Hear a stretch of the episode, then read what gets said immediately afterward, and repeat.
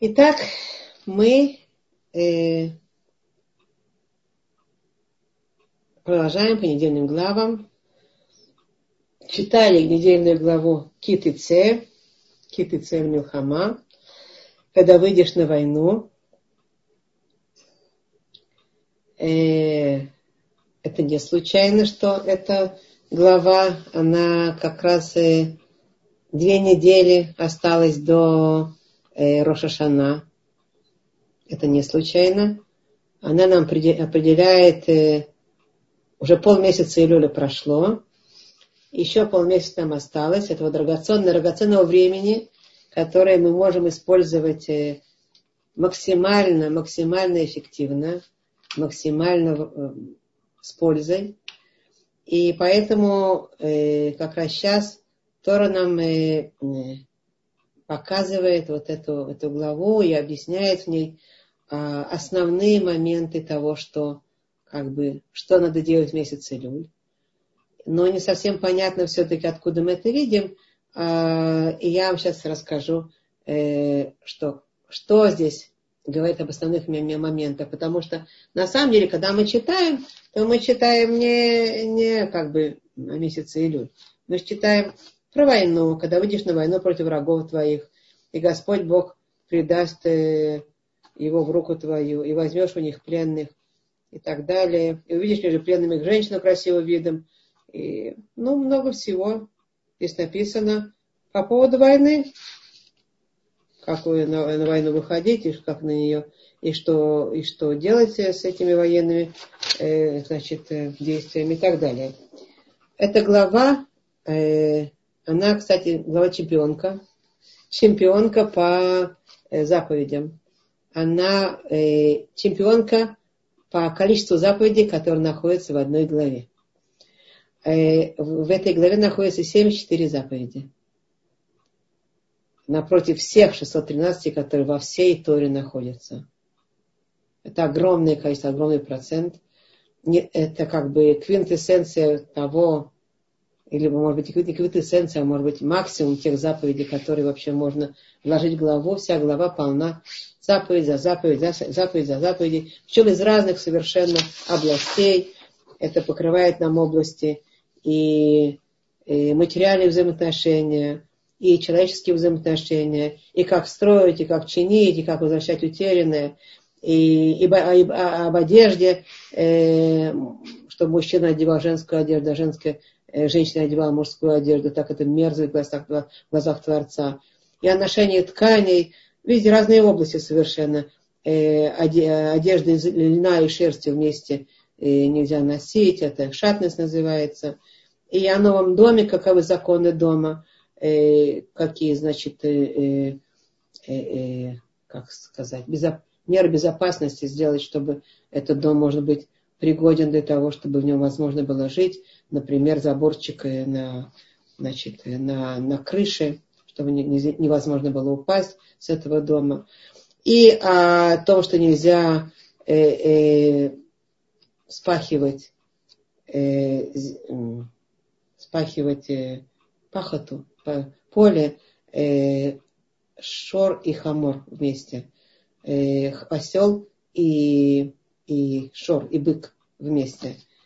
И, может быть, вам интересно э, вот это. Да, почему именно? Это любопытная вещь. Это как бы я не планировала, я думаю, что сразу зашел вопрос, а почему?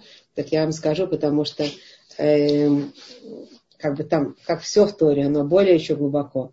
Во всяком случае, один из основных моментов, которые определяются на, нашими мудрецами, это то, что э, Тора заботится о том, чтобы не было царбали и хаим, чтобы не было страдания животных. А если осел будет вместе с быком находиться вместе, то он будет э, и пахать вместе, то он будет страдать. А от чего же он будет страдать, собственно говоря? А потому что шор, э, шор это бык, он э, жвачная, а осел не жвачная. А что произойдет? Э, что бык, он э, проглотит, знаете, как такое жвачное, он проглатывает в один желудочек свою еду, не пере, как бы не пережевывая и не перерабатывая, а потом, значит, э, когда э, какой-то момент он поднимает эту еду из этого желудочка и прожевывает, прожевывает, тогда это попадает в другой. Значит, там, где уже прожеванное. И это называется жвачное. Он дважды как бы пережевывает это. Он может пережевывать все время еще раз еще раз. И, и что? И в чем же здесь проблема? Осел нет. Осел обычный, не жвачный. В чем же здесь проблема? Проблема в том, что э, осел может увидеть внезапно момент, что они вместе, вместе работают, впряжены, э, что э, бык э, жует, кушает. А что поднимается у осла? То желание покушать. Автоматически это же как бы... И, и он будет страдать.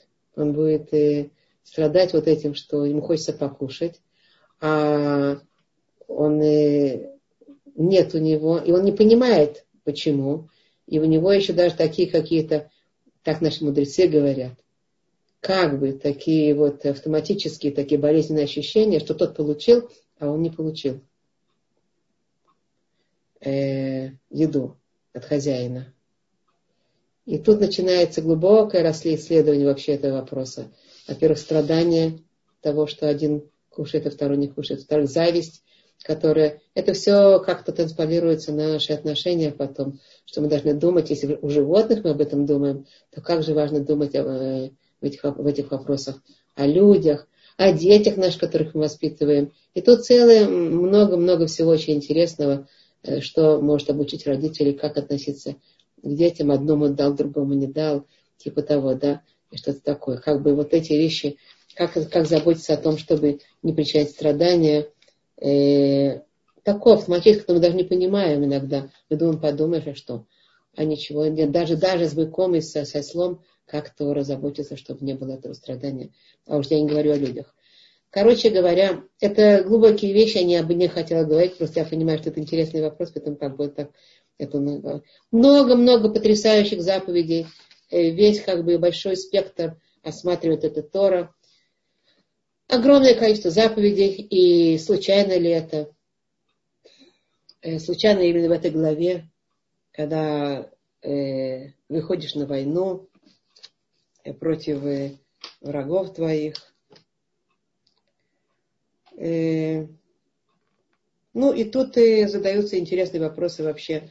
Э, против, вот один из вопросов, который я прямо сразу подниму, а потом мы будем немножко еще обсуждать.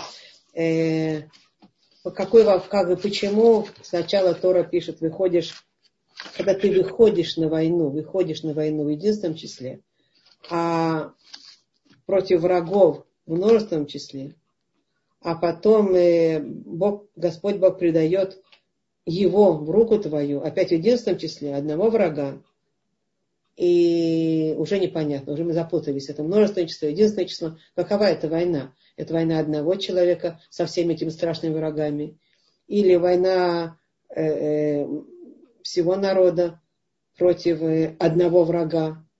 Нет, против всех врагов, а потом одного только берешь, э, э, э берешь предает, предает, предает в руки. Что нам поможет один враг, который предан, предан в руки? Нам надо множество, не одного. И то есть это очень интересный вопрос. Наши мудрецы сразу говорят, во всяком случае, сразу, это об этом хочу сказать, чтобы не особенно э, э, как бы размышлять, а потом уже мы поразмышляем поглубже.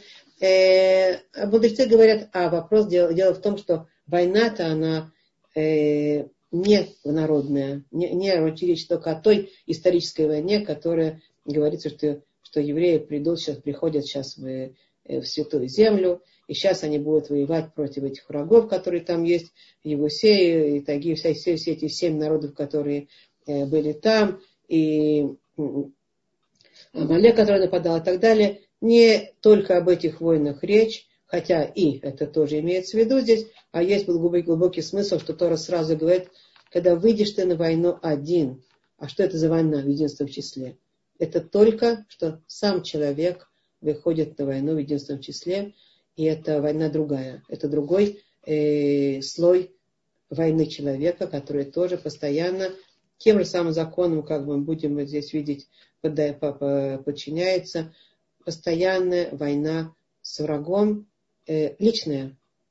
Причем написано врагом, врагих, врагов много, а на самом деле ты возьмешь, э, Творец предает только одного. Это тоже интересный вопрос, но об этом мы поговорим попозже. Во всяком случае, речь о постоянной нашей войне, э, которую мудрецы нам описывают. Это война э, известная, всем известная, против дурного начала человеческого. И каждый с них в ней воюет в одиночестве. И каждый эта война, она э, как бы постоянная, она постоянно э, происходит еще и еще и еще. И длительность этой войны, и ее э, вот это как бы трудность этой войны, она заключается э, в том, что этот враг, он, э, их много врагов, а вроде бы только один. Это опять же то же самое, то же самое определение Ецара, когда он только один, только один Ецарара, а он выступает с, э, с человеком в разных личинах.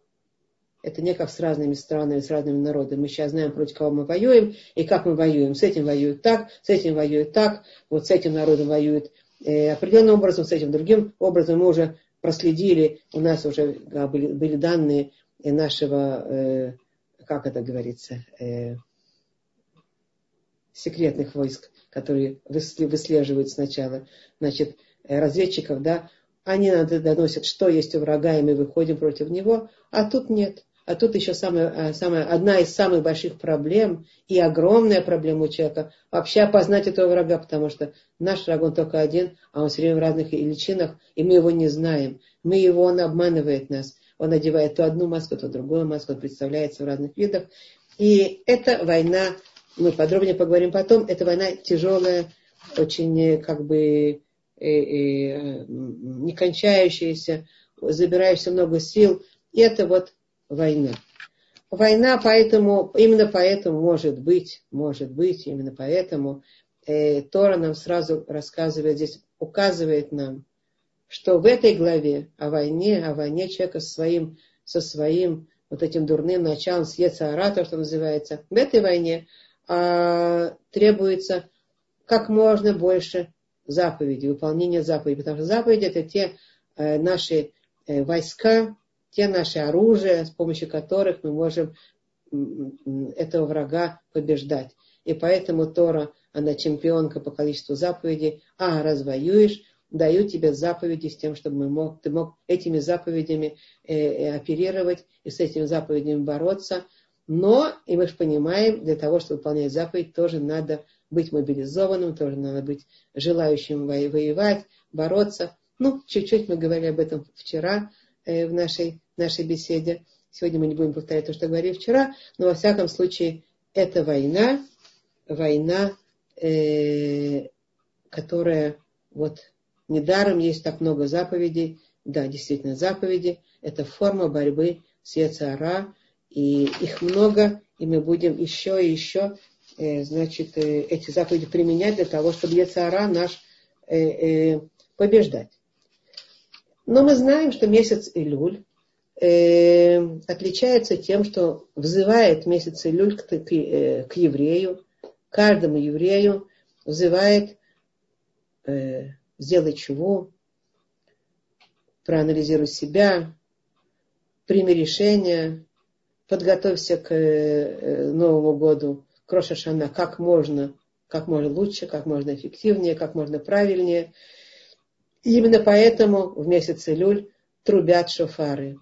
У сефардов уже три, с месяц, с Ходыш Илюля, э, у как это, восточных э, евреев, уже с Ходыш Илюля э, трубят шофары уже два месяца сразу начинает трубить у, у ашкенадских последнюю неделю. Но так или иначе месяц Илюль взывает к тому, чтобы сделать чего. Написано, шофар взывает к тому, слегка, месяц Илюль, шофар взывает к тому, чтобы, чтобы сделать чего. И написано у нас, что звуки шофара пробуждают в нашей душе огромные волны вот этого желания подняться, бороться, очиститься, э, идти к Творцу, все есть.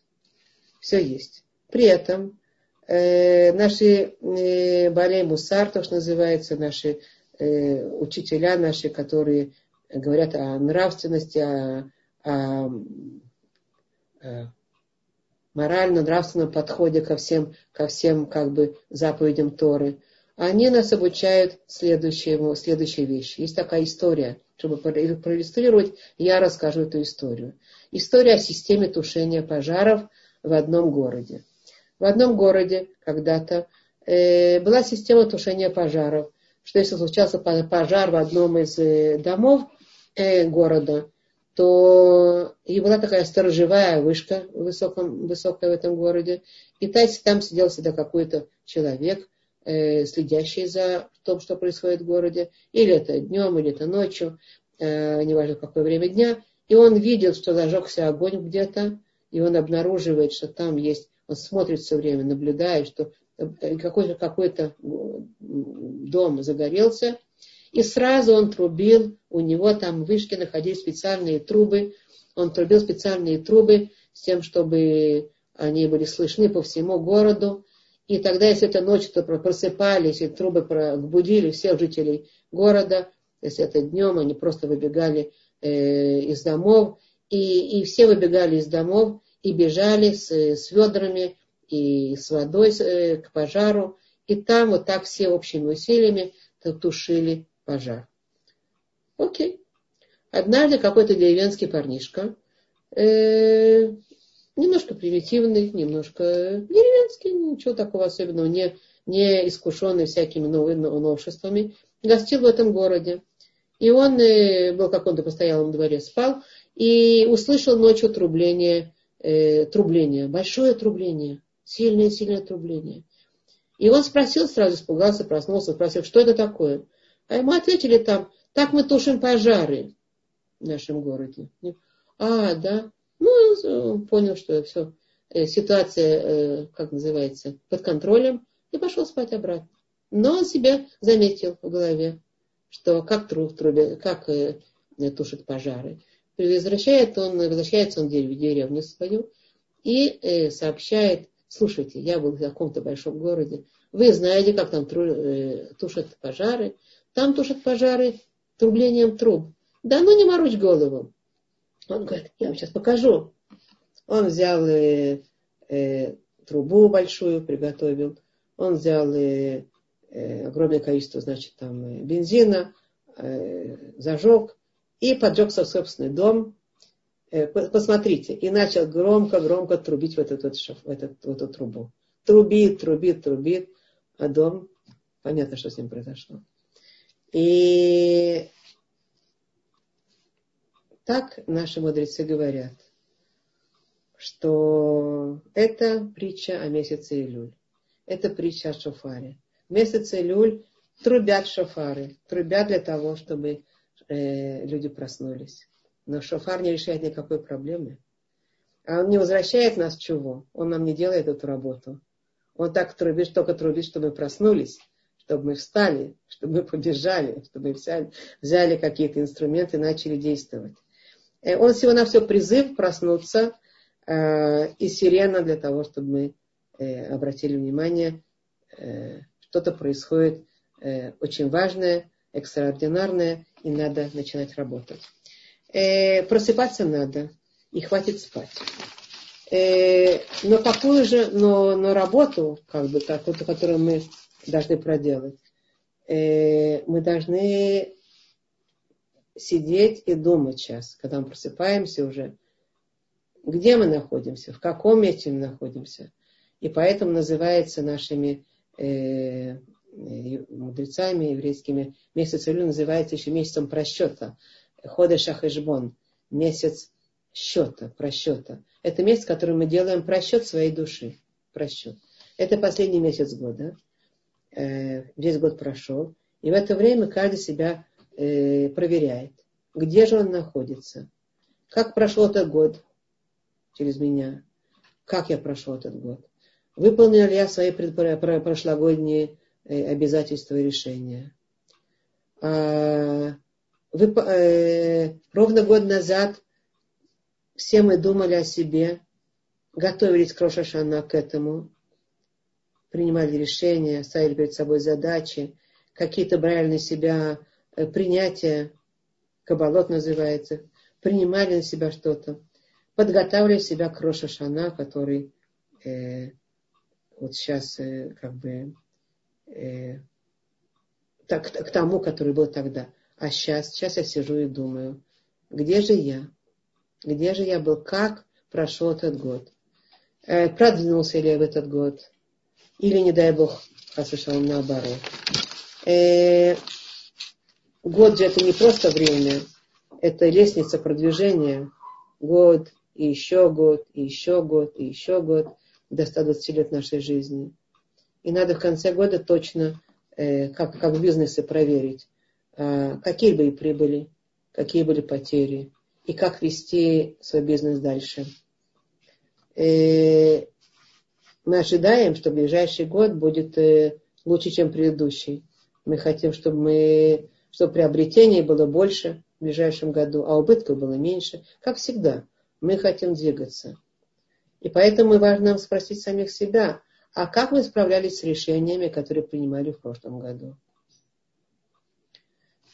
А что произошло? Как мы видим себя? Выполнили ли их? Насколько? Это как бы переучет, как мы сказали, такого бизнеса, или переучет, как каждый, каждый человек, который занимается каким-то э, важным для него делом, и он хочет больше прибыли и меньше э, потерь, он все время проверяет себя еще и еще. А какие э, новые какие-то планы на себя взять, а какие задачи отложить в сторону, какие задачи взять, э, принять на себя более эффективным образом, как их решить. То это отложить в сторону, я имею в виду, что мы уже э, поняли, что там мы что-то сделали, что мы хотим, а вот в других областях мы еще не продвинулись и так далее. То есть все это просмотреть еще и еще. И для того, чтобы просмотреть это все еще и еще, как бы я немножко э, сфокусируюсь на тех областях, на которых человек принимает решения. Э, люди принимают решения в трех областях. В основном в трех областях. В основных, в основных в трех основных аспектах жизни. Понятно, что бывают какие-то мелочные другие мелкие, но основные три аспекта жизни люди принимают решения. Первое это в личной сфере. Э, второе в производительной сфере. А третье это в духовной сфере. Э, я поговорю сейчас о каждой из них. Э, в личной сфере. Все мы хотим быть хорошими семьянинами. Каждый решает в какой-то момент, когда шофар трубит, или когда он сидит, думает сам собой, или когда сердце у него как-то сколыхнулось, и душа требует изменения, он решает сам собой быть более терпеливым, э, быть более, э, более понимающим другую сторону, быть э, э, э, меньше думать, больше думать о, о другой стороне, о жене, о муже, о детях, больше продвинуться в уважении, больше продвинуться э, в более добром языке, э, снять э, лишний гнев, снять лишнее э, э, недовольство. То есть быть семьянином гораздо более э, удобным, хорошим, приемлемым. В личной области есть много э, семьянином или ребен, ребенком для родителей, Э, если это дети уже взрослые, они уже соображают, они понимают, они принимают на себя какие-то решения. Или быть э, лучшими по отношению к людям окружающим или к соседям и так далее. Это все личная сфера.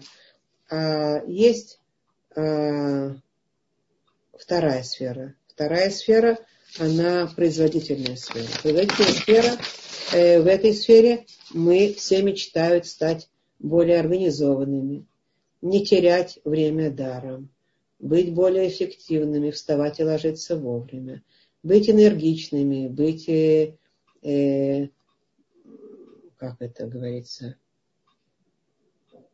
э, ой, последовательными, быть последовательными, э, э стараться функционировать каждый день успешно, больше, с большей успешностью, с большей отдачей, успевать больше и так далее, и так далее, и так далее. Каждый может знать, что он в производительной сфере хочет от себя. Э, и третья сфера, она духовная сфера. Каждый хочет быть более, опять же, каждый из нас, который, у которого, который воспринимает месяц Илюль, который воспринимает Творца, который хочет двигаться, ему очень хочется быть более духовным, э, больше, более возвышенным, больше учиться, э, лучше молиться, лучше выполнять заповеди, не лениться, не сплетничать, охранять чистоту э, глаз, ушей, рта, языка, шаббаты, скромности, праздники, кошерность, дздака и другие вещи, духовная сфера. Э, все мы просчитываем себя, задевая эти сферы, просчитываем себя и сравниваем с тем, что мы, какие, какие решения мы принимали в прошлом, перед прошлым Рошашана. И смотрим, смотрим, где мы достигли чего-то, чего мы достигли, что получилось. Кто-то, может быть, еще не случайно не делал эту работу, начнет делать эту работу сегодня, сейчас. Лучше не откладывая, время остается уже немного. Лучше проделать эту работу. И если мы сравниваем с тем, что мы планировали в прошлом году, то оказывается у многих из нас, и надо признаться в этом, что в чем-то что-то получилось, но очень много из того, что хотели мы, не получилось, к сожалению. И это нас э, как бы заставляет, э, может быть, э, отчаяться, может быть, опустить руки, может быть, подумать, что вот я решаю, не получается – и вот об этом я хотела сейчас поговорить. Тора нам, Тора нам пишет здесь конкретно именно для такого, для такого состояния, для, для, для нас, для всех, для всех людей, которые так чувствуют. И написано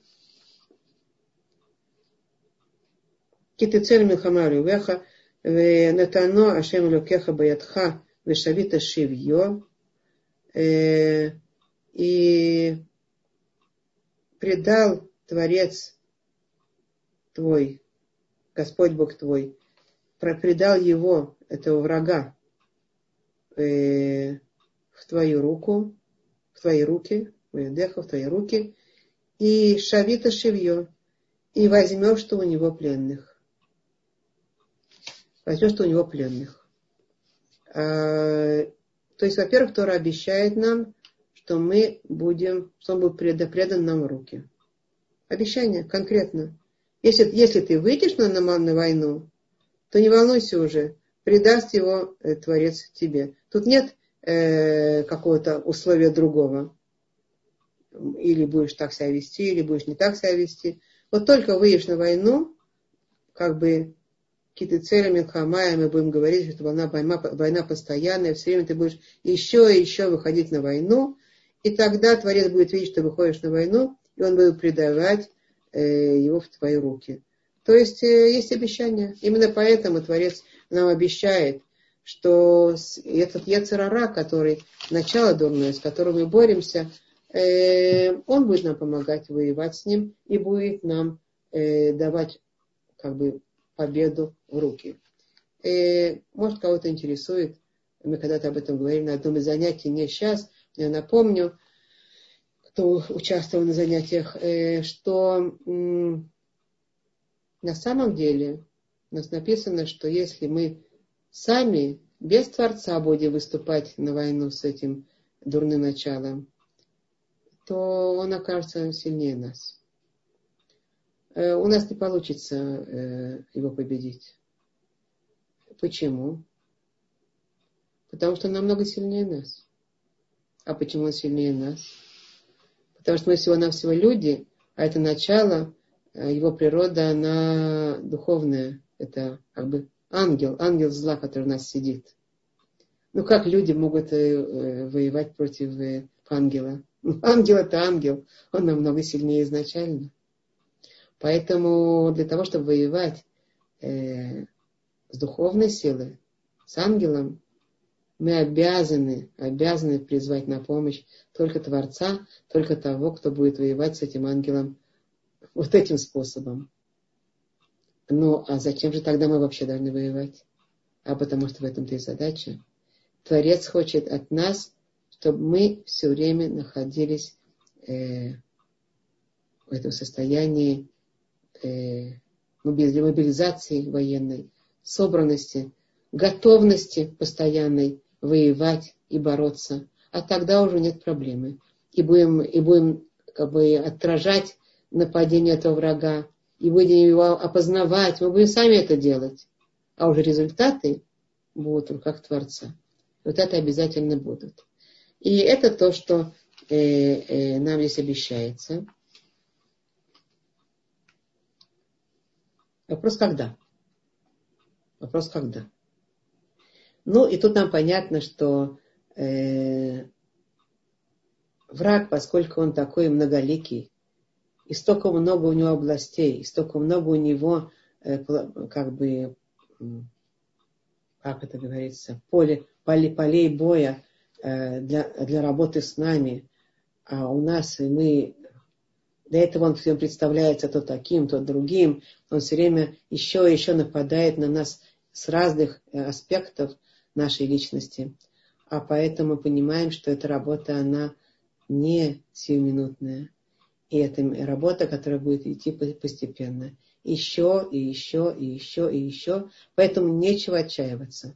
Если мы еще не э, получили результаты, они в конце концов будут. Когда?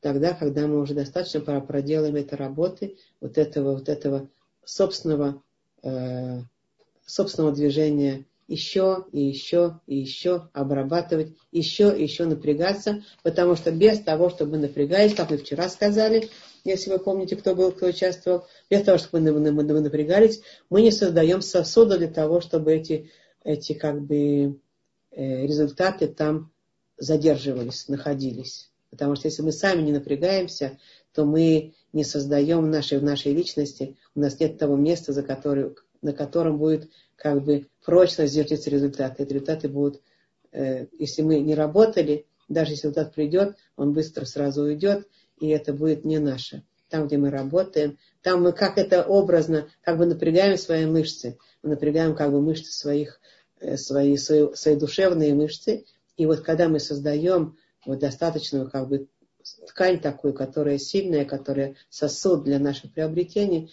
тогда мы уже идем дальше. Э, это, эта личина врага, она уже нами как бы уже э, освоена, и как бы мы уже умеем с ним справляться, но он, поскольку он, этот враг нам до 20, он будет э, менять личины и будет еще и еще, а мы будем двигаться, мы будем меняться. Поэтому очень важно обратить на себя внимание, что было в прошлом году и как мы сейчас. И если мы все-таки как бы этот год не сто процентов все, что мы приняли на себя, как бы все, что мы планировали, хотели бы от себя, еще сделали. Но мы продвинулись, мы уже, мы уже на другой ступеньке, мы уже сдвинулись с тех точек, которые были в прошлый раз, то это прекрасно. И это то, те пленные, которые мы, э, э, те, те, те пленных, которые мы э, берем у этого врага. Кстати, здесь тоже э, любопытная вещь. Э, шавита шивье э, берешь его пленных, что есть его пленных? Если мы подумаем в этом выражении, это не его пленные, это его как бы э, э, его имущество, его люди, взяли его людей к себе в плен, а не его пленных. Потому что выражение написано Шавита Шевье в Торе написано. Его пленных. Так наши мудрецы здесь поясняют, что это любопытное выражение – оно именно потому, потому что враг наш, как вот наш, наш Ецарара, он взял в плен э, мое, как бы моих пленных. Он взял в плен часть меня, которая должна быть у меня. Он взял себе в плен, и он держит их. А поэтому я в конце концов, когда я с ним воюю, и Творец предает ему мои руки, я забираю св- своих пленных, которые были у него в плену. То есть я возвращаю к себе свое я, свое настоящее начало, свое настоящее я, которое мы на самом деле без вот этого дурного начала, оно бы было мое. Да? Это мое, на самом деле, принадлежит мне, принадлежит моей личности. Но что? Оно было в плену. Это были пленные вот этого дурного начала, которое он держал у себя, а пленные это мои, я возвращаю его пленных к себе. Вот это такое любопытное выражение. Э, и поэтому, э, поэтому важно здесь знать, что есть два вида войн. Есть два вида войн. И об этом тоже эта глава нам пишет. Есть два вида войн. Есть э, э, война э, Милхемет Мицва, война об, обязанные, обязанности Мицва. Каждый обязан. А есть вторая, второй вид войны, это Милхемет Решут. Война там, где э, опциональная, там, где люди не, не обязаны выходить на эту войну. Какая разница между одной войной и другой войной? А дело в том, что Милхемет Мицва это та, э, та война, которая э, с тем, чтобы захватить вообще, войти в Святую Землю. Захватить Святую Землю – это Милхемет Мицва, вот эти границы Святой Земли освободить от нечисти, которые там, а поселить там святой народ, который будет распространять святость на эту святую э, землю. Э, это границы, есть конкретные границы этой святой земли, которые э, должны были быть очищены от семи народов, и, и Амалек, который нападал, и так далее. И значит, вот это должно быть, это, это обязанность. От этой, от этой войны никто не мог как бы убежать. Необходимая война, минимальная, основная война, которая необходимо ее делать, и никто, не э, э, тот, который только что поженился, не тот, который только что построил новый дом, еще в нем не пожил, не тот, кто посадил виноградник, еще не пожал его плоды, не тот, кто очень боится. Там нет такого. Все, все, все обязаны туда выходить. Но есть это та, та, то, что тот необходимый как бы э, границы Святой Земли, которую надо было завоевать. А есть вторая война. Второй вид войны это Милхемет Решут. Это опциональное, это значит э, там, где э, по выбору не обязаны люди выходить туда. Кто выбирает эту войну, кто ее начинает. Царь, например, решает расширить круг, расширить границы государства, например. Да?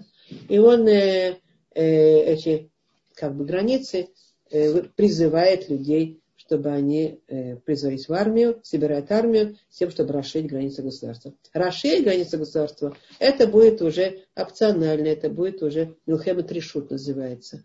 И на эту войну уже не все обязаны выходить. Свежий жених, который только что женился, и ему до года, ему причитается еще освобождение. Они получают кто? Не все обязаны. Список освобожденных есть. Кто не обязан идти на эту войну? Э, свежий жених, э, кто построил новый дом, еще не обновил. Э, тоже, видите, учитывается вот это страдание человека, который строил новый дом, и он должен хотя бы в него въехать, почувствовать его, пожить, а потом уже после этого какого-то времени определенного сможет идти уже на войну. Кто посадил виноградник и не успел снять еще плоды, не успел еще его как бы опробовать. Кто, не, кто очень боится по разным причинам, или просто у него э, э, сердце э, слабое, ну, очень подвержен там тревогам, волнениям, или тот, который знает точно, что у него есть какие-то нарушения, и он и боится, что из-за своих нарушений он подвергнет все полка, все, все как военные действия, там, где он будет находиться, подвергнет какому-то, какой-то опасности, потому что если там есть человек с нарушениями, то это вызывает на него э, обвинение, как бы, и враг, враг больше как бы способен проникнуть туда. А поэтому вот эти, кто очень боится по этим двум причинам, тоже э, они не, не обязаны уходить на эту войну. И, еще, и еще есть э, у этой опциональной войны, еще есть вот это вот закон, о котором здесь написано красавица. Красавица, и увидишь между пленными женщину красивую видом и фатор. и выживаешь ее, захочешь ее взять себе в жены. Э, это понятно, что он может быть женатым человеком, и у него есть дома жена.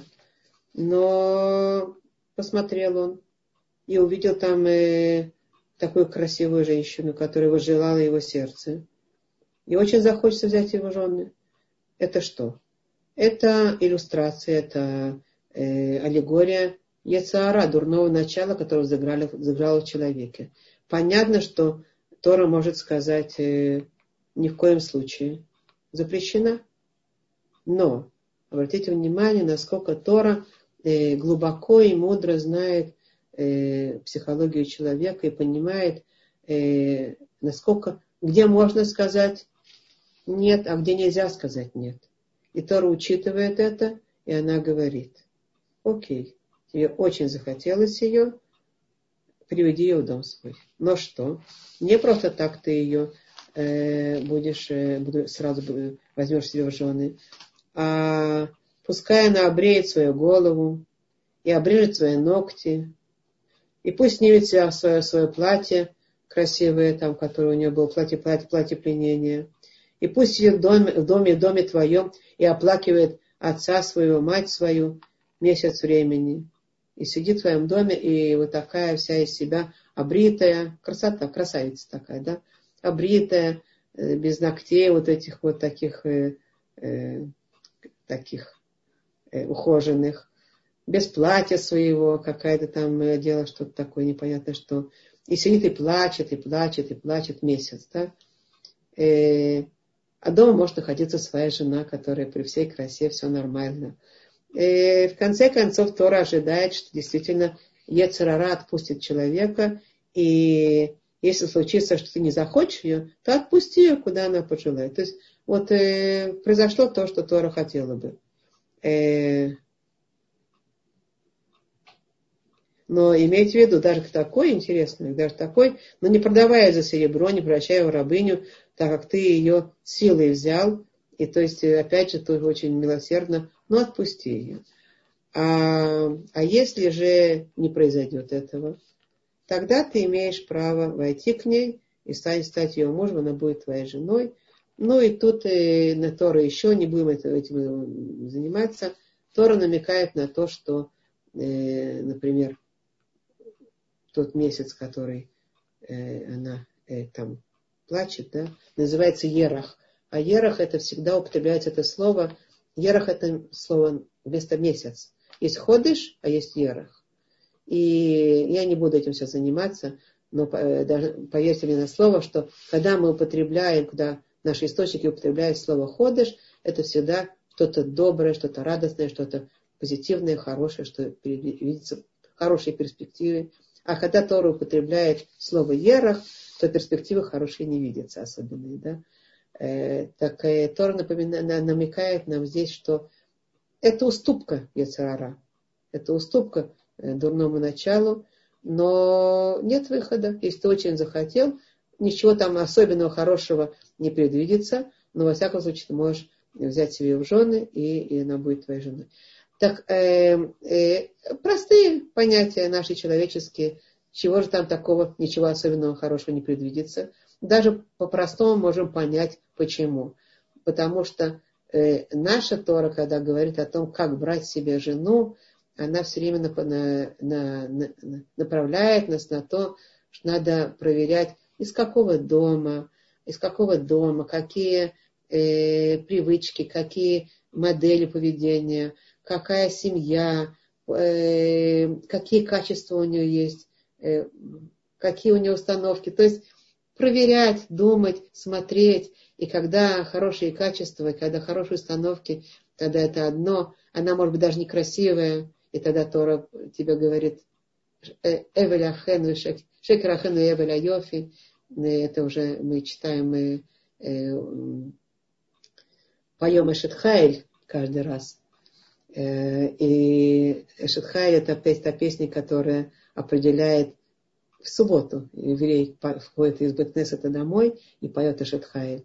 Это та, та песня, которая определяет, ну, как это, хорошую жену, доблестную жену, которая восхваляет эту жену. И там написано одна из, э, одно из предложений Эвеляхен Шекерайофи. Эвеляхен Шекерайофи, да. Значит, суета, приятность, миловидности и обманчивость красоты. Именно об этом речь. Что красота бывает, это только верхняя маска, она бывает очень обманчива. Если человек увлекается внешней маской, а не смотрит, что внутри, и это его, э, это для него определяющее, чтобы жениться, ну так понятно нам реально, что он будет кушать результаты своих, э, плоды своих, как бы, своих, своего выбора. Да? Выбор был недостаточно разумный, и то об этом конкретно говорит, но во всяком случае это уступка э, Яцара. Хорошо. Так я хочу сказать, вернемся от наших как бы отвлеклись э, к, к семейным, значит, к взаимоотношениям между мужчиной и женщиной, как бы к выборам. Но я сейчас хочу сказать, хочу сказать немножко, немножко больше, немножко шире. А, вообще это отношение к Ецерара. Есть еще. Есть еще у нас. Это тоже нам говорит конкретно. Понятно, что есть, когда мы говорим о заповедях, о, о, о войнах, обязательных, необходимых и войнах э, э, опциональных, вот таких э, как бы которых обя- есть обязан, есть не совсем обязан, а есть, которые не, не, не, мог, не, не обязаны пока что выйти. О чем речь? Э, речь о том, что э, та война, которая тот как бы необходимый кодекс нашего человеческого поведения, нашего еврейского поведения. Это будут те границы Святой Земли, которые мы обязаны на них, э, хочешь не хочешь, наброситься и завоевать. Это э, э, Милхемет Митцва. А та, которая опциональная, это те, которые э, определяются как наши качества, наши модели, наши привычки, которые относятся больше к тем, тем моментам, которые у нас э, поднимаются из нашей, из нашей сути, из нашей натуры. И понятно, что эта обработка, она не будет такая, как кровь из носа ты будешь выполнять шаббат. Ты кровь из носа ты будешь кушать кошерное, да? Не это. Это будет по-другому. А будешь ли ты, а как твои страсти будут работать? А будешь ли ты э, следить за своим языком, языком и сможешь ли ты управлять им? Это более опциональное, да? Это уже зависит от тех качеств. А будешь ли ты э, справляться с своим гневом, насколько и как? А насколько ты будешь... И вот это все будет уже то, то, э, то и в чем мы тоже какой-то минимум должны занять обязательно. Но больше этого это будет э, относиться к этой красавице, потому что красавица пленная, это относится не к обязанность Милхемет Мицва, не к обязательной войне. В обязательной войне нет такого. Никакой красавицы плена ты не возьмешь. Там нет никакой уступки от Саара. Там ты будешь брать обязательно то, что тебе надо, и все, то, что необходимо, и э, как бы кровь из носа будешь заниматься тем, чем надо. А вот эти уже в Милхемет решут, это другая, как бы, дополнительная форма нашей работы, там, где мы еще пока что уступаем нашему э, дурному началу. Мы пока что еще стараемся с него снять, вот эти снять красивые одежды, обрить, э, вот это снять, ногти э, длинные отрезать, да, ухоженные. Это все мы стараемся содрать все эти, э, как бы, мишуру этой внешней красоты с этой, э, с этой, как бы, с этого желания нашего, которое, которое порождение нашего Яцара. Мы, мы стараемся его оголить и снять с него все, все привлекательное с тем, чтобы мы могли справиться со своим Яцара. Но если не, не получается, то тогда мы будем пока что с этим жить. Ничего хорошего нам это не предвещает. Там что-то особенного, да, такого, там, как мы уже сказали, никаких-то там э, совершенно светлейших прогнозов. Но во всяком случае, пока мы будем с этим жить, мы будем еще раз и еще раз пытаться одолевать вот эти области того, с чем мы еще пока что живем и смотрим, это еще пока что я, и, и еще раз, и еще раз неустанно, с постоянством продолжаем эту работу. Не, не отчаиваясь. То, что я хочу сказать, что Творец нам всегда в конце концов даст победу, когда мы достаточно созда, создадим вот это, этот сосуд для того, чтобы наши, наши победы, они там у нас уже э, прижились и сидели, и наши, наши приобретения были у нас прочными. Но когда это будет, это может быть не сразу. Поэтому, когда мы видим, что у нас произошло с предыдущего года до сегодняшнего года, чтобы не отчаиваться, понимать, значит, надо знать, мы должны еще, и еще, и еще наброситься на этого врага, как бы проследить, просмотреть, проверить по всем этим областям, которые мы сказали, и распределить, а что нас лично касается, буквально записать и не отчаиваться от того, что мы еще не сдвинулись с прошлого года в каких-то вещах, а просто нас поставить с собой еще раз и еще раз эти цели. Эти цели. Э, и это то, что, э, то, что нам Тора э, конкретно говорит по поводу наших наши, наши обязательства месяца Илюль. Может, кто-то к тому, к тому хочется что-то спросить на момент вот этого урока. Я могу подключить э, микрофончики на какое-то короткое время, чтобы вопрос задать, а, а потом будем продолжать дальше. Пожалуйста. Какой-то вопрос, может быть, есть у кого-то?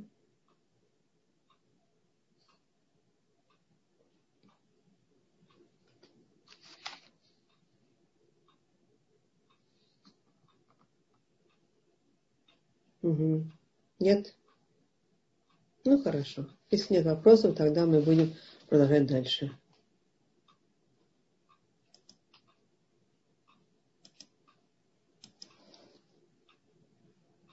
Так.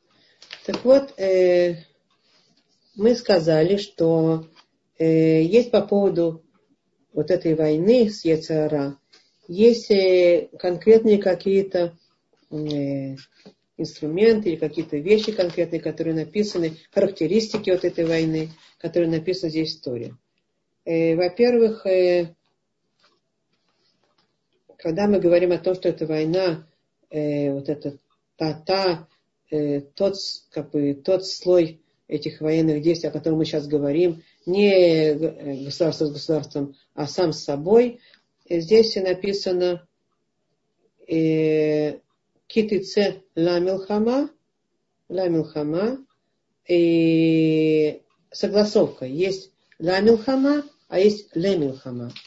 Значит, согласовка здесь написано ла милхама.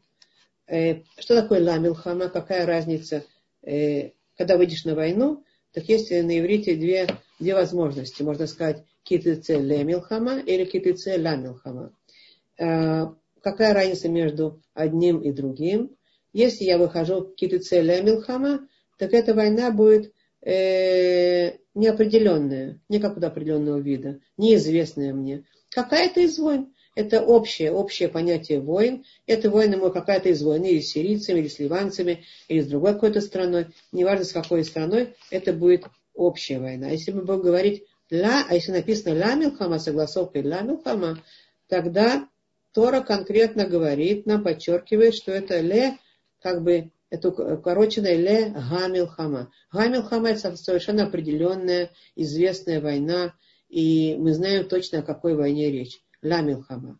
Так вот, Орахаема Кадош по этому поводу говорит, что недаром Тора делает огласовку вот именно такую, что это определенная, определенная, совершенно определенная известная война, потому что это та война, о которой Тора хочет сказать, совершенно известная, совершенно определенная, война человека с своим Яцарара, которая начал, начал, начал, началась еще э, с Адама Ришона, э, с первого человека, и продолжается до наших дней. Она совершенно нам известна и определенно. Каждому известно, что такое дурное начало.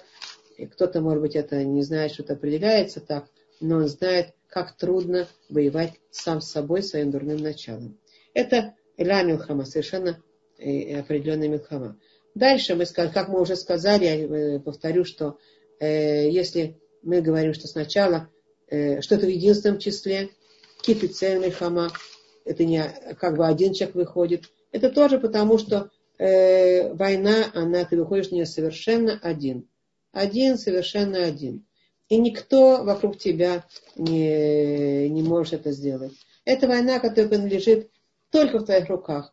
И мы знаем, что войны, которые мы делаем в совершенном одиночестве, они намного сложнее, чем войны, которые э, делаются э, свой, спал полк, э, командиры, там, самолеты, там, э, э, э, радиовойска помогают нам и так далее. Э, все эти войны, которые делаются, в принципе, людьми на этой земле, они, как правило, не э, в одиночестве. Войны делаются в огромной группе совокупности, совокупности вот этих частей армии, которые сопровождают войны. И это, это совсем другая война. Когда мы выходим на войну в, в окружении всяких других э, ну, помощников, то эта война выглядит совсем, может, может выглядеть совсем по-другому. Мы все знаем, сколько есть генералов, которые э, как бы побеждают огромное количество войн. Они великие генералы, они побеждают огромное количество войн. Они вокруг них, значит, они управляют, вокруг них эти части, эти части, они ставят такие части, такие части, как одна другой другой поддерживает. И такой человек э, возвращается домой с военных действий, и должен он как бы окруж, ну, окруженный славой и, и а, герой побеждает, он возвращается домой с военных действий. И теперь в своем доме он остается один, без армии, без всего остального, и должен преодолеть свою гордыню, свое самовозвеличение, преодолеть свою страсть к власти, преодолеть свою привычку проявления силы, которая подавляет других, преодолеть э, э, еще все, всякие вещи, гнев, я знаю что, да, жадность, скупость, э, зависть. И внезапно кончился великий побеждающий генерал. Кончился. А кто остался? А появляется просто слабый, одержимый своими страстями человек. И, и эта война, эта война, она такая. Она, ты один должен тут воевать, никто тебе не поможет. И нет того, кто тебя сейчас, э, тебя сейчас поддержит или тебя под... Ты сам, ты сам со своим дурным началом должен бороться. И поэтому это великая, известная всем война жизни. Э, и ты только один в ней участвуешь. Один. Один напротив самого себя один напротив самого себя. Это война. И, э, ну и, и это очень нелегко. Это очень нелегко.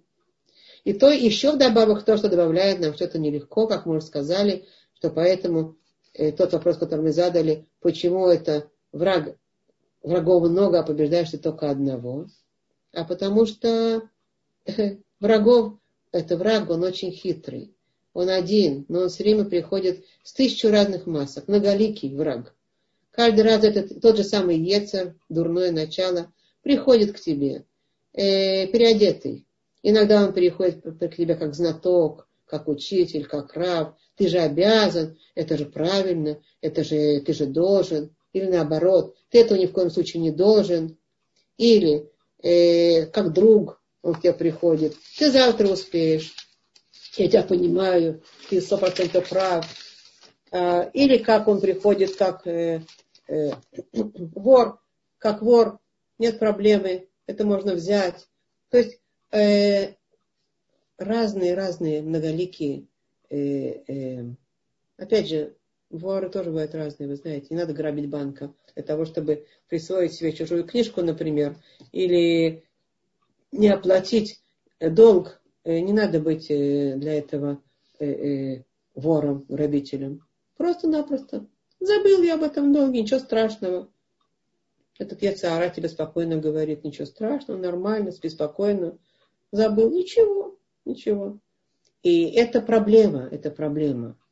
И поэтому мудрецы говорят, что ты обязан все время опознавать личины этого врага. Это очень трудно. Это надо быть все время прослеживать, прослеживать прос, просматривать. А его определять, его, его как бы обозначать и знать, кто враг, а кто друг. И для этого надо э, обучаться тактике этого врага. И эта тактика, она, конечно, наш Тор без конца об этом описывает. Как, как, значит, как этот враг проявляется. Сначала так мило, хорошо. Помните, этот Эфрон, который говорит Аврааму, конечно, конечно, я тебе даром отдам все это, вот эту пещеру. Все, ты мне друг и брат, и, и прям это родственник. А потом он сразу же говорит, всего-навсего 400 шекелей серебра. Это огромные, огромные, огромные, страшные деньги. Эти по-дружески. То есть, э, так вот такие, как бы, это два человека. Этот Эфрон, понятно, что он руководствуется своим началом э, не самым лучшим, как, да. А, а если это во мне, такой Эфрон, Эфрон говорит во мне, он как раз во мне разговаривает. Это из меня он говорит. Он меня может убедить и может меня подкупить. И это то, что наши мудрецы говорят, что когда Ривка э, Мейну, наша э, про, про матери Ривка, она почувствовала, что в ее утробе э, значит, бьется, один бьется э, в дом учения, а другой, когда он проходит около дома учения, а другой бьется в дом идолопоклонства, когда он проходит около дома поклонства. То есть не другой, она сначала думала, что один и тот же, и она испугалась очень, что здесь какой-то там у нее эм, душевно неустойчивый. То он этого хочет, то он этого хочет, то, то святого хочет, то, то грязного хочет. Она очень испугалась э, вот этой двойственности. Она пошла, и ей сказала э, в Шемваэвар, ей сказали, пояснили, что, э, что там два два народа в твоем. И она успокоилась. А если два, значит, один такой, а другой такой, это более нормально. Это ее успокоило. Но что? Наши мудрецы говорят, что вот эта борьба, вот эта война, вот эта иллюстрация двух народов в одной утробе, это иллюстрация наша, внутренняя, в нашей душе, в нашей внутри. Есть два народа, и они бьются там. Один бьется туда, другой бьется туда. Это тоже иллюстрация нас. Это, это начало, оно там сидит. Это начало может нам кричать э, всякие противоречивые вещи. Э, ты можешь, э, например, э, пойти в какой-то там, ну, я знаю, на какую-то прогулку, какой-то ресторан, сесть и хорошо покушать, и хорошо погулять, и так все это, значит, э, шикарно э, гульнуть, да, как люди говорят иногда. Но, а внутри, и, и он почувствует, да, хорошо, ему так захотелось сначала, он это сделал для себя, а внутри он чувствует, какой-то голос ему говорит, э, ну, ну и что, ну что это, ну это тебя не удовлетворяет, ну давай, сейчас месяц Илюль, давай что-то другое, этот голос, он э, понимает, что этот голос другой говорит. Этот голос говорит ему, иди в Бейт-Кнессет, иди сейчас э, обратись к Творцу, иди получи Тору. И он бежит туда, Бейт-Кнессет, и садится, и учит Тору, и молится, и ждет, что уже сейчас будет хорошо. Но опять же, ему сначала хорошо, а потом другое, а потом внезапно он чувствует внутри, все уже надоело, надо опять пойти покушать, надо опять пойти погулять, и он сам, человек может чувствовать внутри себя вот это вот, вот это вот, как бы, то, что Рибка чувствовала, такой, э, как это говорится, разочарование. Это кто? Кто там сидит? А, сидит, и тот, и другой сидит. Человек сидит тот, другой, и постоянно вот это в себе распознавать. Эти голоса этого Эфрона. И, и понятно, что иногда надо накормить просто, накормить, а потом обмануть, накачать осет на корню и улучшить время и опять убежать туда, где кто мы хотим, чтобы был э, выигрывающий, что мы хотим все время, чтобы еще и еще выигрывал не Яцерара, не дурное начало, не этот Исав, который у нас сидит, не тот Амалия, который у нас сидит, а э, та душа, божественная душа, которая у нас там находится. И это сложность, это сложность, и надо все время с ней вот так вот уметь, э, не отчаиваясь, еще и еще и еще и еще, осознавая эту ситуацию, схватывать себя, давать э, Ецара какую-то э, маленькую долю покушать то, что им необходимо, или там как бы накормить его, прикормить его, а потом усыпить его бдительность и быстро рвануть в направлении Ецарато. Хорошо. Так наши мудрецы еще говорят, что сложность этой войны, почему она такая тяжелая, потому что она никогда не кончается. Она все время постоянная, постоянная, постоянная. Напротив других любых войн. Есть войны, которые мы делаем, значит, э, с другими государством против государства. Так это же война, в которой есть э, авсакатеш, перерывы. Э, вот здесь мы воюем против Хамаса. Да. Так против Хамас посылает нам там еще, еще, еще террор, еще террор, еще война, еще что-то. Но есть э, то, что называется на, на арабском унда, прекращение огня. Они сами устали, им надоело, и они хотят отдохнуть, они соглашение делают. Окей, значит, есть прекращение, мы можем уже передохнуть, дети уже могут выйти из убежищ, из бомбоубежищ, побегать, порезвиться, мы можем пока э, вдохнуть воздуха, пока не должны будем забегать обратно. Ну, что можно сделать? Так производятся эти войны. Но когда есть Авсакатеш, это легче, когда есть при, при, при прекращение как бы военных действий на какое-то время. Но Ецарара, Ецарара, война с ним, это война жизни, в ней нет перерывов. Она без перерывов. Враг приходит к тебе все время. Все время. Он пришел к тебе в 10 утра, и в 10.05 утра, и в 10.07 утра, и враг не устает, и он еще и еще приходит к тебе. И, и мудрецы наши поэтому называют Ецара, что он похож на муху. Она тебя не оставит, пока ты ее не, не прихлопнешь. Она нудная, она пристает, она еще и еще и еще. Э, а еще почему эта война трудная? Потому что войны все-таки какие-то войны, они кончаются. У них есть концы, начало и конец. А... Ну, не знаю, как война наша с палестинцами. Кончится или не кончится, как вы думаете, не знаю. Нет, вы говорите, нет. Вот, во всяком случае, но эта война, эта война жизни, она никогда не кончается. Она никогда до 120. Она все время, все время тебя и ты уже думаешь, вот уже все, уже все, поборол, и уже покой. Нет, он прыгает из другого места какого-то, еще из какого-то. И опять он выпрыгивает, и опять этот враг уже в другой маске, и опять мы увидим, уф, ты опять здесь. Значит, э, поэтому, поэтому,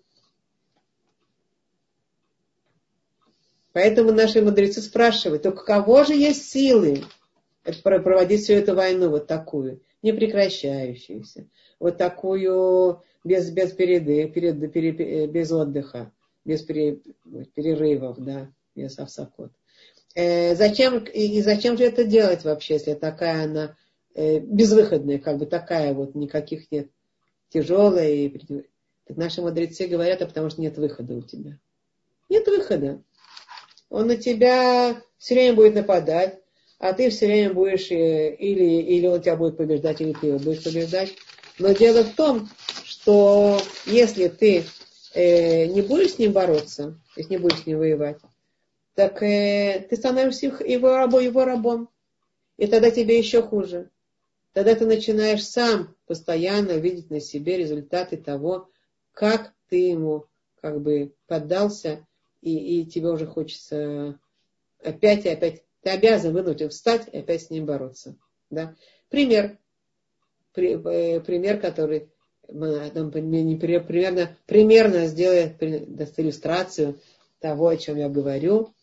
Это э, не мой пример, это я слышала от этого равина. Равашкинази хороший такой пример от него слышала. Э, эта война выглядит так. Один человек построил шикарную трехэтажную виллу э, на берегу моря. Он пять лет ее строил. Вложил в нее 20 миллионов долларов. У него это было деньги, было время, он ждал, ждал, ждал. Сделал что-то необыкновенное по всем э, заказам его жены. По красоте, по удобству. Точно так, как она хотела. Прямо на берегу моря. Что-то и по красоте, и по удобству, и по тем и излишествам, и новшествам, которые там были. Что-то вообще сказочное. И вот они созывают гостей на обновление дома. И приезжают разные гости, кто-то уже слышал, кто-то уже в прессе читал про такой дом, который строится необыкновенный. И он обнаруживает, этот хозяин, на этом вечере таком э, званом, обнаруживает какого-то американца, который, значит, э, э, прилетел специально из Америки, чтобы посмотреть на эту диковинку. Ну вот, этот американец к нему подходит и говорит, я еще такого не видел. Вот моя жена точно такое хотела я тебе должен сказать, ты сколько за это уплатил? А 20 миллионов долларов? Я тебе дам на месте 30 миллионов долларов, продай мне. Э, отвечает ему хозяин этого дома. Ты что, сошел с ума? Мы пять лет жизни ждали туда переехать. Речи быть не может. Этот э, человек говорит, американец говорит, не за 30, дам тебе 40 миллионов долларов. Э, отдавай, отдавай. А тот говорит, нет, ни с какие деньги. И даже не говори, иди отсюда, ни с какие деньги, не буду. А тот говорит, ну как, совсем не будешь? Нет, никогда ни какие деньги. Ну, а может быть, ты один не этаж. Один этаж только продашь. Только один этаж. А тот говорит, э, никакого этажа. Он говорит, ну, ну, ну, может быть, третий. Какой тебе менее, менее удобно? Третий. А какой, может, тебе неудобно? Первый. Я какой, какой дашь? Не будет у тебя никаких этажей, убирайся. А тот говорит, нет, давай-то подвальчик, подвальчик продай мне. И подвальчик не получишь, не буду тебе ничего продавать, уходи. Но когда же подвальчика нет? Ну, ну, а может быть, э, часть твоего этого двора, этого там вокруг, который там э, вокруг этого, ну, как это называется по-русски, не двор, что другое красивое слово такое есть, да. Вот. Э, часть этого места такого. Нет, ничего не получишь. Тот говорит, ну хорошо, ну хоть, э, ну хоть немножко, какую-то там э, пристроечку маленькую.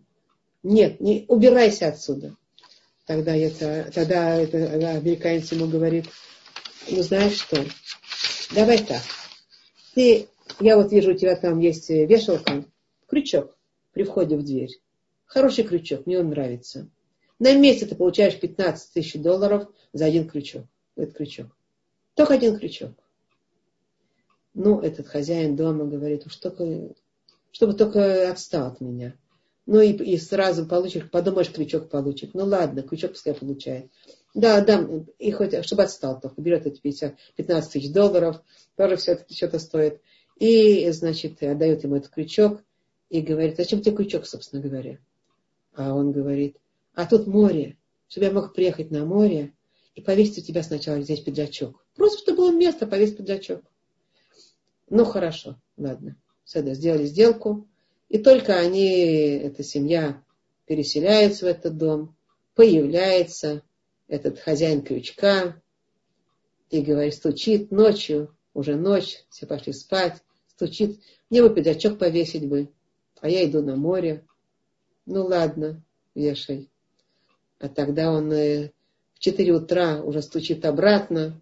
Открой, я возьму пиджак, мне нужен пиджак. Только пиджачок заберу. Открывают ему, встают. Хорошо. На завтра он появляется со своими детьми. Мы приехали обратно на море. Только пиджачок повесить. Детям показывать. Смотрите, какой у меня крючочек здесь есть хороший. Эти дети там бегают по этому саду шикарному. А это сад, не двор. Сад шикарный. Что это слово сразу же? Сад шикарный бегают, цветочки там рвут. Этот кричит, убирайтесь отсюда. Вы же пиджачок только вешаете. А да, извините, извините, я пошел, пошли на море, возвращается. Они возвращаются своими бутербродами, усаживаются там на травку, дети все садятся, кушают, он свой пиджачок берет. Тогда он опять э, пытается его прогнать, ничего не получается, хорошо, потом уходит, да-да, я пошел. Потом на следующий день приезжает со всей семьей, там и жена, там еще какие-то братья, сестры показывают, какое у него место около моря, как где он вешает свой пиджак. Все они там, значит, заходят во двор, все они кричат, все они шумят, мячи, мячи кидают, забирать пиджак. Вешать пиджак, забирать пиджак. Все это происходит. Еще один день. Экскурсия всех родственников показать э, крючок, показать море, показать это. Еще не проходит какое-то время. Приезжают все родственники, э, родственники из-за границы, американские родственники. Огромное количество. Все они приходят туда. Через три месяца жена говорит, так оно продолжается еще и еще. Через три месяца жена говорит, я больше здесь не могу жить. Схожу с ума. Он совсем распоясался. Я, он мне всю жизнь испортил. Отдай ему, отдай ему все это, отдай ему. И пускай мы потеряем, мы, мы здесь жить не можем. Э, наши мудрецы говорят, таков путь Ецарара. Сначала говорит, сделай так, потом говорит, сделай так, потом говорит, сделай так. И так потихонечку, потихонечку, потихонечку. Ты даже сам не обращаешь внимания, как он тебе настолько терзает жизнь, настолько он тебе все уже опротивил, уже все там, то ты уже готов ему отдавать все, только чтобы забрал и чтобы только убежать. Это наши мудрецы говорят, никогда ты не можешь освободиться от э, того, чтобы воевать с ним. Поэтому надо воевать и все время определять и стараться для себя еще и еще э, не стараться для себя, не отдавать ему ни, ни крючка, ни маленького местечка, потому что это выглядит, знаете как, когда стучится какой-то там незваный гость в дом, и тебе не нужно сейчас гости, и совсем тебе ты никого не звал, и сейчас это совсем не, совсем не кстати. Но стучится, стучится, пока ты не открываешь ему дверь, а ты ему открываешь дверь, и он сразу ногу, ты щелочку открываешь, он сразу ногу-то просовывает, и между, между притолокой и с дверью нога там его стоит, чтобы не закрыл, чтобы не мог закрыть. И он с тобой еще, и еще, и еще. Потихонечку он вынуждает тебя расширять дверь и открыть. И в конце концов ты его совсем не хотел, а он уже тут. Тут надо проявлять постоянное, во-первых, хитрость, мужество, а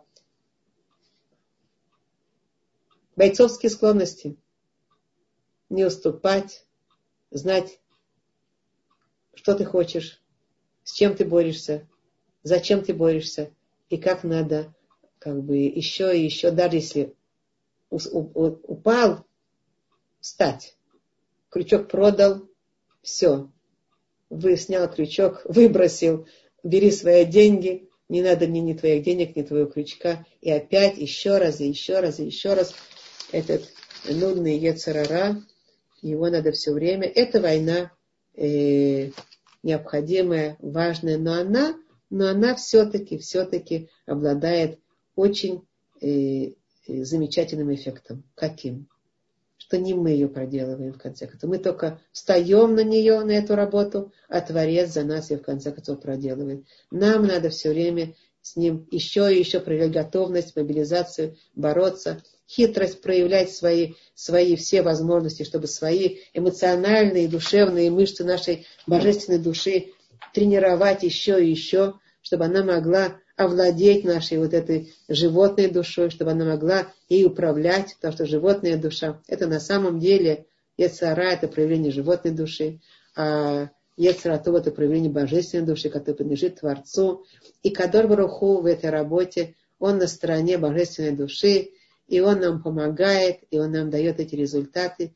И мы, нам невозможно закрыть глаза на те результаты, которые получаются в результате этой э, прекрасной, постоянной, э, святой, замечательной работе. Э, у этой работы они про... есть эти результаты. Мы их видим. Мы поэтому в той же самой э, Эшетхайль, песне, которую поет мужчина своей жене, там есть еще подоплеки, там не только жене, там э, глубокие подоплеки. Во всяком случае, эта песня Эшетхайль э, по начальному уровню это жене, и там он, там еще написано, что э, она получает свою награду, это доблестная женщина, и вокруг, вокруг ее стола дети, все как э, эти в зайтим, как ростки, ростки маслиничные, благодатные такой, есть много плодов, и это все такое цветущее, все оно зеленое растет вокруг. Это все в результате работы оно. Мы можем видеть, каждый, кто знает, как эта работа происходит, он знает, какой оазис создается в конце концов потихонечку, еще и еще и еще. И в конце концов мы можем э, радоваться, э, ну, как в этой песне тоже написано, и кто с хара, э, хороша ее награда, добрая награда, и она все это видит, и, и она будет смеяться последнему дню. Тицхак Льома Карон так написано. И будет смеяться на последнему дню своему. И последнему дню своему это человек, который, э, который последний день он, он огляд, как бы душа видит, что она прошла. Он оглядывается и смеется от радости, от, от того, что ликование, что ему удалось в этой, в этой работе с Божьей помощью э, вот ее пройти этот путь и сделать эту работу замечательную, и видеть такие плоды, такие результаты, а уже я не говорю о том, какие результаты в духовном мире, потому что тогда душа уходит э, в тот мир со всеми своими приобретениями, и мы уже говорили, что то, что в этом мире человек имеет, то благо, и то добро, и то нахат, то э, такое выражение на иврите есть, нахат, э, покой, утешение, удовольствие, которое он имеет в этом мире, это ноль перед тем, что он будет иметь в духовных мирах. То есть у нас нет есть, э, в духовных мирах есть бесконечные возможности получать то, ту награду духовную. Может, это не совсем как бы всем понятна эта вещь, но там, там вещи, они не неизмеримы, как мы получаем. А в этом мире оно мелкое, у нас возможности мелкие. Что можно здесь получить? Ну, можем получить радость, можем получить еду, можем получить э, благоденствие. Но это все э, мелкое и временное по сравнению с тем, э, с той огромной оградой, которая в конце концов ждет человека, который эту войну э, проделывает. И Творец ему это все э, э, как бы дает и ждет его там и, и, и радует его э, в последний его день. Во всяком случае, это мы говорим сейчас не только о последнем дне, мы говорим просто о нашей работе постоянной. И сейчас месяц Илюль. Очень важно нам э, осознать это и как бы набраться еще вот этого воздуха э, и радости тому, что мы проделаем необходимую работу, замечательную работу, которая дает много добра, добра человеку. Но что? Она вот такая, нудная и постоянная, и бесконечная. Можно иногда э, передохнуть чуточку, а потом обратно надо э, как бы мобилизоваться. И вот это то, что я хотела сегодня сказать по поводу этой войны и этой главы и месяца Илюль.